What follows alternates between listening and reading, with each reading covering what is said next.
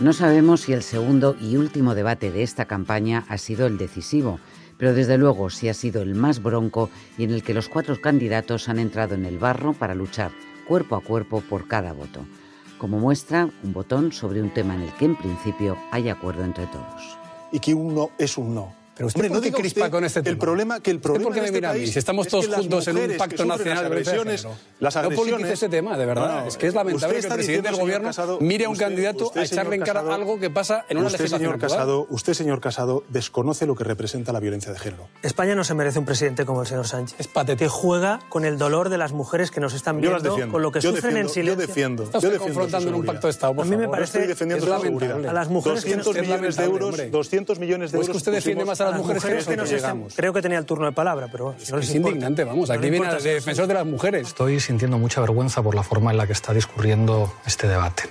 Creo que es evidente que lo que representa a Vox es un retroceso en los derechos que las mujeres se han tenido que ganar en nuestro país. Y decir esto no es ofender a nadie, es decir la puñetera verdad. Yo lo que no voy a permitir es a un sucedáneo de presidente como Sánchez es que venga a arrojarnos aquí a las víctimas de violencia de género. Sinceramente, esto es inaceptable para cualquier debate en cualquier televisión. Es inaceptable. Le inhabilita. A mí- usted no me levanta ni la cara ni, la, ni el dedo sobre... No, disculpe usted, señor Iglesias. Ayer ya me señaló. Yo no le voy a tolerar al señor Sánchez que a mí me señale con un tema de violencia de género, porque a mí me humilla, me indigna. Yo soy hijo de una madre, marido de una esposa y padre de una hija. Entonces a usted aquí... Bienvenidos a 616 escaños, el podcast de información política que hacemos en la redacción del país. Soy Montserrat Domínguez. Elsa García de Blas, ¿cómo, cómo has visto a, Albert Rivera?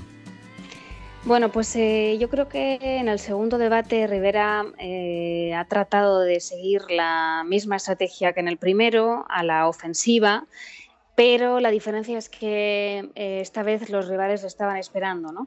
Eh, y le devolvieron todos los golpes. Eh, Rivera sabía que bueno, tenía difícil repetir um, el mismo papel que el del lunes, porque bueno, más o menos eh, hubo un cierto consenso eh, en que había ganado eh, el debate, sobre todo en el centro derecha, ¿no? A Pablo Casado. Entonces, eh, en el partido sabían que era difícil repetir el mismo listón. Pero eh, yo creo que ha sido bastante evidente que a, Rivera lo estaban esperando, lo estaba esperando Pedro Sánchez, Pablo Casado, incluso Pablo Iglesias, ¿no? Y todos le han devuelto los golpes. Eh, pero bueno, eh, en general el balance en Ciudadanos de los dos debates es positivo.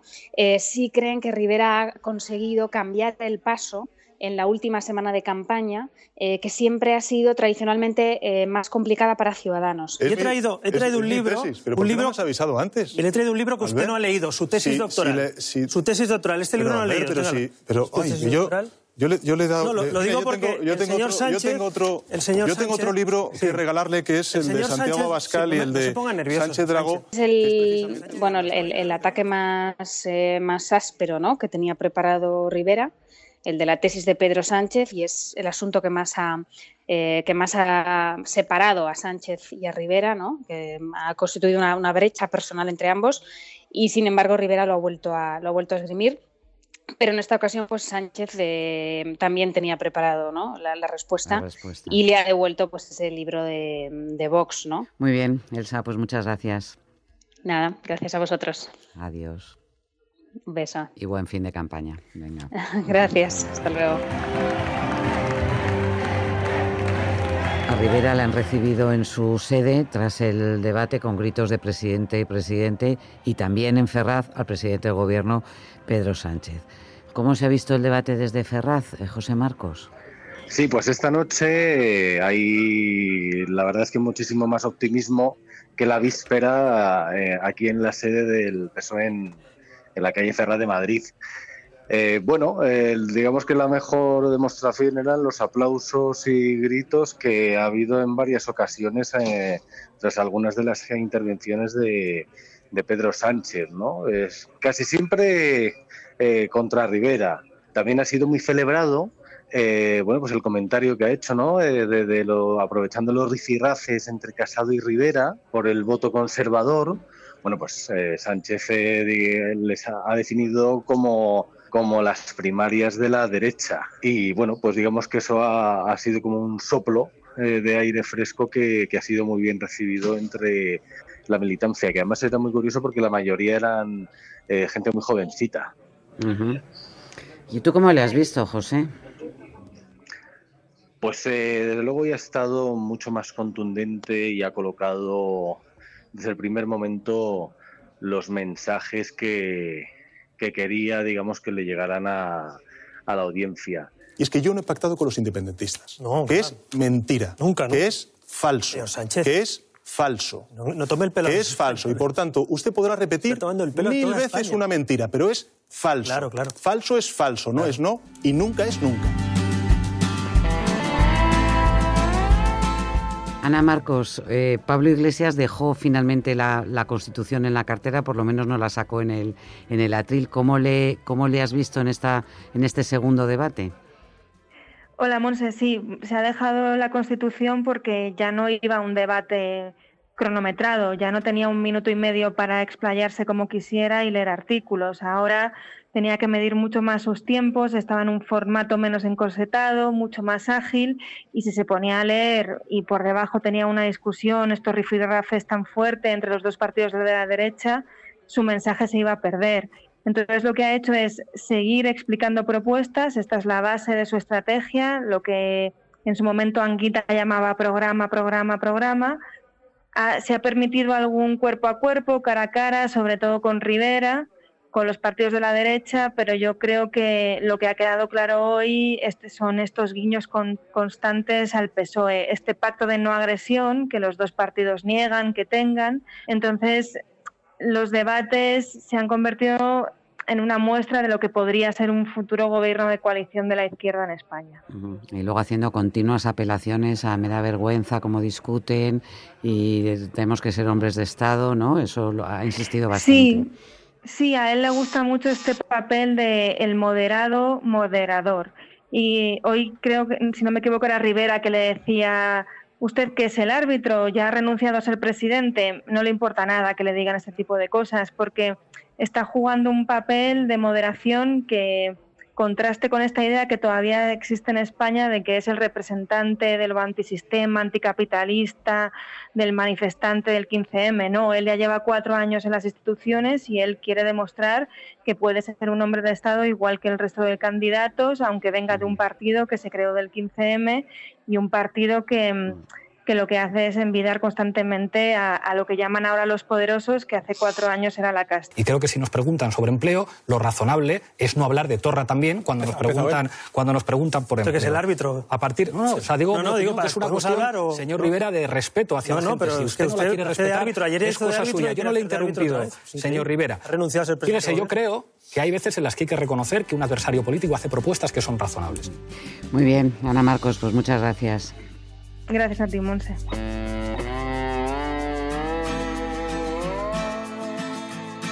Natalia Junquera, ¿cómo has visto a Pablo Casado? Pues hoy bastante diferente de, del debate del día anterior. Empezaron con un dilema, no sabían si seguir con ese tono sereno y presidencial con el que quisieron ir al debate de televisión española y al final Casado decidió entrar en el cuerpo a cuerpo con Rivera. Si, si el lunes solo le citó una vez, eh, este martes en, en A3 Media ha aludido a él en múltiples ocasiones, ha habido rifirrafes continuos en los que la, la, pantalla de la televisión se ha partido en dos para ver ese duelo, ese cara a cara entre, entre la derecha. Los dos están disputando muchos indecisos porque gran parte de los indecisos son eh, personas votantes que están dudando entre Ciudadanos y PP, entre Ciudadanos y Vox o PP y Vox, y ellos lo saben y, querían eh, disputarse sobre todo quién es más duro con, con, Sánchez, sobre todo en la primera parte porque es verdad que después de uno de los descansos eh, han salido los dos, Rivera y Casado, mucho más suaves y ya se han centrado eh, mucho más en Sánchez, hasta el punto de que Rivera ha habido un momento en el que ha defendido a Casado en un rifirrafe con, con Sánchez y ha llamado trilero al presidente del gobierno cuando, cuando Sánchez ha sacado esa foto de una votación del PP y Bildu, ¿no? Em, eh, Ca- Casado, ¿crees que ha recuperado, porque se quedaron un poco desinflados sus, eh, sus seguidores en ese intento, por, como decías, por parecer presidencial? ¿Tú crees que le ha ganado el pulso a, a Rivera?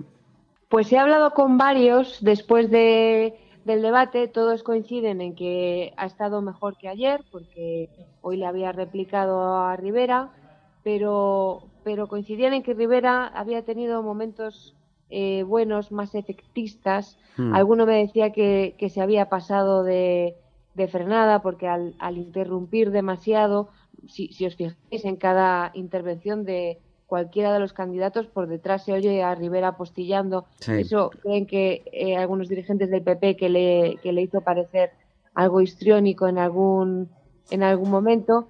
Yo creo que hablan de empate. Y también eh, he hablado con algún dirigente popular que me dice que quien más ha ganado este martes ha sido Vox, porque solo tiene ventajas, me decía, me decía, no está presente, con lo cual no se ven sus debilidades, eh, no mete la pata, se habla de ellos y si algún espectador eh, no le gusta ninguno de los cuatro candidatos que está viendo, puede pensar, pues voy a votar al que no está. Muy interesante esa, esa reflexión. Y Vox, entre tanto, en las, en las rozas.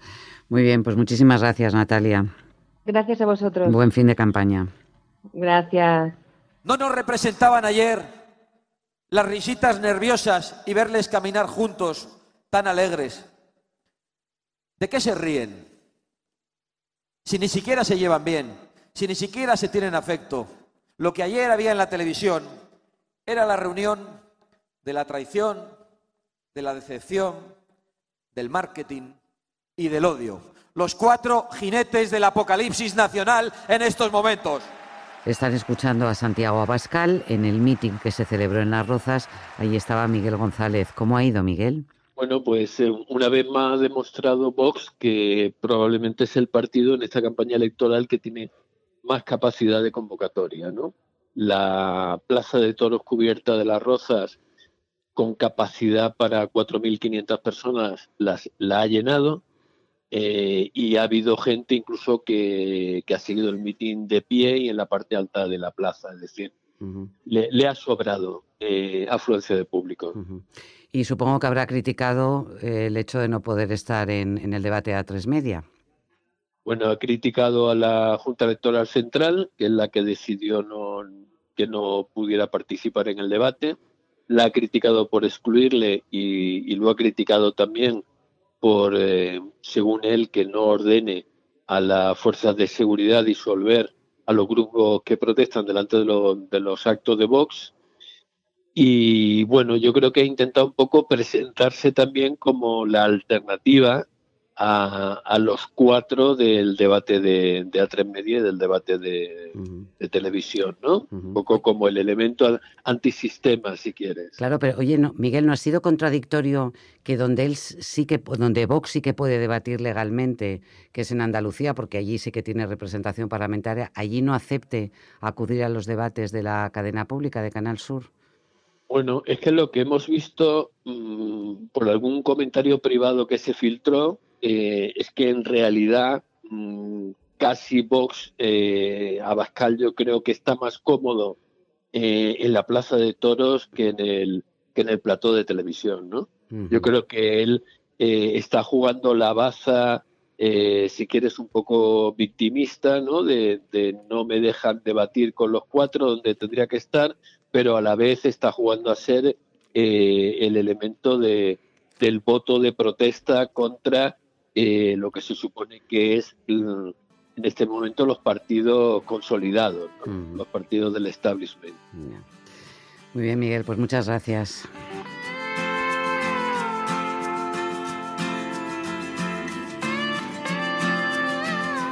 El debate no solamente dura los minutos de, emisión, está el postdebate y luego está el debate virtual en las redes. Y por eso queremos con Mariluz Peinado y Manuel Viejo saber cómo se ha jugado este debate en, en las redes sociales. Por ejemplo, en el debate del lunes intentaron Lolo boicotear el, el debate de televisión española, pero no tuvo mucho éxito su hashtag, ¿no? No, ellos a través de los grupos que tienen cerrados intentaron lanzar una campaña en Twitter que era boicota Televisión Española, Boicot TV, pero no logró mucho éxito. Ellos intentaron que todos los grupos que ellos tienen lanzaran ese hashtag, pero ni siquiera se colocó entre, los 10, eh, entre las 10 etiquetas más vistas. Y en el debate de este martes, eh, que ellos habían contraprogramado con un mitin real en, en Las Rozas, ¿cuál fue la estrategia que hicieron en YouTube? Porque fue un poco especial, ¿no? Claro, ellos a las 8 de la tarde avisaron a través de todos los canales que tienen, ya sabes que ellos solo trabajan por redes sociales, que es su medio de comunicación, eh, pues llenaron las rozas con 5.000 espectadores. ¿Qué pasa? Que media hora antes nos avisaron de que iban a emitir esto por YouTube, como hacen durante todos los mítines. Entonces a las 8 menos 10 ya había 6.000 personas esperando a que esto empezara. Si no había ninguna señal, pero ya había 6.000 tíos que estaban ahí esperando a que eso saliera. Una vez que empieza el, de- que empieza el bueno, que empieza el meeting, se colocan 7.000, 8.000, sale Monasterio, sale Iván Espinosa de los Monteros, sale Javier Ortega Smith y en es- justo después de Javier Ortega Smith iba a salir Santiago Abascal. Entonces en ese momento empieza todo el graderío a gritar presidente, presidente y nos cortan la señal. Entonces en ese momento la gente empieza a criticar porque pueden comentar, oye, ¿qué pasa? Se ha caído la señal. Y en ese momento cambian y ponen una cartela que dice, a las 10 emitiremos el discurso de Santiago Abascal. O sea, eso sí que era contraprogramación Claro. pura y dura. ¿Qué pasó? Que verdaderamente no ha salido a las 10, Ajá. ha salido a las 10 y 40. No sabemos si por fallos del sistema o porque ellos han querido pues que la gente esperara un poco más. Oye, y en el debate de este martes, eh, Mariluz, quien ha contraprogramado también o quien ha atacado en las redes ha sido el Partido Popular, ¿no? Sí, han lanzado una campaña alternativa a la intervención de Casado y por sus grupos de WhatsApp eh, han puesto en marcha una especie de fact-checking que se lleva mucho ahora de verificar lo que dicen los candidatos. Lo que han hecho ha sido verificar eh, afirmaciones que había dicho Pedro Sánchez en el debate de ayer. Ajá. Lo que pasa es que era una campaña un poco engañosa porque eran medias verdades, sobre todo, pues por ejemplo con datos del paro que se podían leer de distintas maneras, dependiendo el tiempo que cogiera, si eran 10 meses o un año. Entonces ha sido un fact-checking un poco engañoso. Ajá. Oye, por cierto, me imagino que Rivera sigue siendo el rey de los memes, ¿no? Con tantas fotos enmarcadas, con los pergaminos que, que saca. Creo que el pergamino ha sido lo que más ha triunfado de, Sí. de- de los memes en, en Internet. Ayer, sin duda, Rivera entre el marco de la foto. También ha habido un momento muy importante que ha sido el del intercambio de los libros. Sí. Y yo creo que muchos tuiteros se han puesto a imaginarse qué libros les hubiera gustado que se regalaran. Mm, aprovechando que era el día del libro y que ellos lo- se lo lanzaban el uno al otro como si fuera un, un arma arrojadiza. Muy bien, pues muchas gracias a los A dos. ti. Gracias. José Manuel Romero, al frente del equipo de comprobación de datos de- del país, explícanos bien qué es lo de la carta que ha atribuido eh, Pedro Sánchez a una caza de brujas, una lista negra en la Junta de Sí, Andalucía. porque además ha sido el principal golpe de efecto de este debate que se ha movido en los mismos parámetros que el anterior respecto a las mentiras sobre paro, sobre empleo, sobre igualdad, etcétera, etcétera. Y sin embargo, Pedro Sánchez ha sacado un documento aparentemente nuevo que venía supuestamente a demostrar que aquello que pedía Vox de hacer listas negras con funcionarios que estaban al frente de la lucha contra la violencia de género en Andalucía era cierto. Y para eso ha mostrado una carta de un departamento oficial de la Junta de Andalucía que respondiendo a un ciudadano recaba datos de funcionarios que están en los departamentos que luchan contra la violencia de género en Andalucía. Han empezado a enviar circulares a los médicos, a los psicólogos y a los trabajadores sociales, ha sido denunciado por los sindicatos, para dar los datos, hacer una lista negra, no de los potenciales maltratadores, sino de los trabajadores Señor que están Rivera. precisamente previendo y luchando contra esa violencia de género. Señor Rivera. Esto es lo que está haciendo, señor Rivera, su consejería. Lo que ocurre es que Pedro Sánchez ha atribuido esa iniciativa directamente al gobierno de Ciudadanos y del PP, que ya rechazaron la propuesta que vos había hecho en ese sentido. Esta es una iniciativa de un ciudadano particular acogiéndose a la ley de transparencia Claro. Que Eso ha es- contestado, Claro, que ha entonces, tramitado. Yo como ciudadano, cualquier ciudadano puede pedir a la Junta determinados datos. En este caso eran los nombres concretos de funcionarios que es. en la atención y a violencia. y la Junta de Andalucía podría haber hecho dos cosas. Podría haber negado esos datos o haberlo tramitado, que es lo que han hecho en esta ocasión. Que va a haber polémica con esa carta, segurísimo. Sin ninguna duda. Pero en cualquier caso no es una iniciativa ni de PP, ni de Ciudadanos, ni del Gobierno de la Junta de Andalucía. Muy bien, muchas gracias, Romero. Gracias.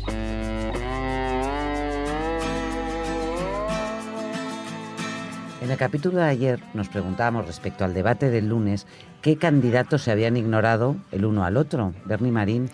Sí, bueno, estuvimos contando las veces que los candidatos se mencionaban entre sí. Sí. ¿Te acuerdas que dijimos que era obvio que Casado y Rivera eran los que más habían mencionado a alguien, que era Sánchez, lo habían Sánchez, mencionado ajá. 21 veces?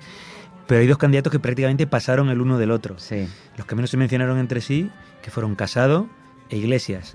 En concreto, Iglesias mencionó a Casado cinco veces y Casado solo mencionó a Iglesias tres. O sea, ignorándole como si, no, como si ni siquiera estuviera ahí. Como si no estuviera. Bueno, ¿y en el debate de este martes te sugiere también alguna, alguna incógnita?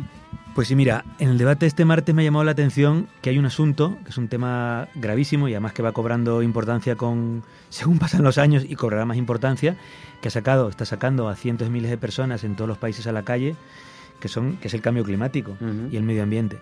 En el debate de este martes al margen de alguna mención al, al impuesto del diésel, que a fin de cuentas se ha hablado en términos fiscales, solo ha habido una referencia cortísima, cortísima, a la ecología y al medio ambiente.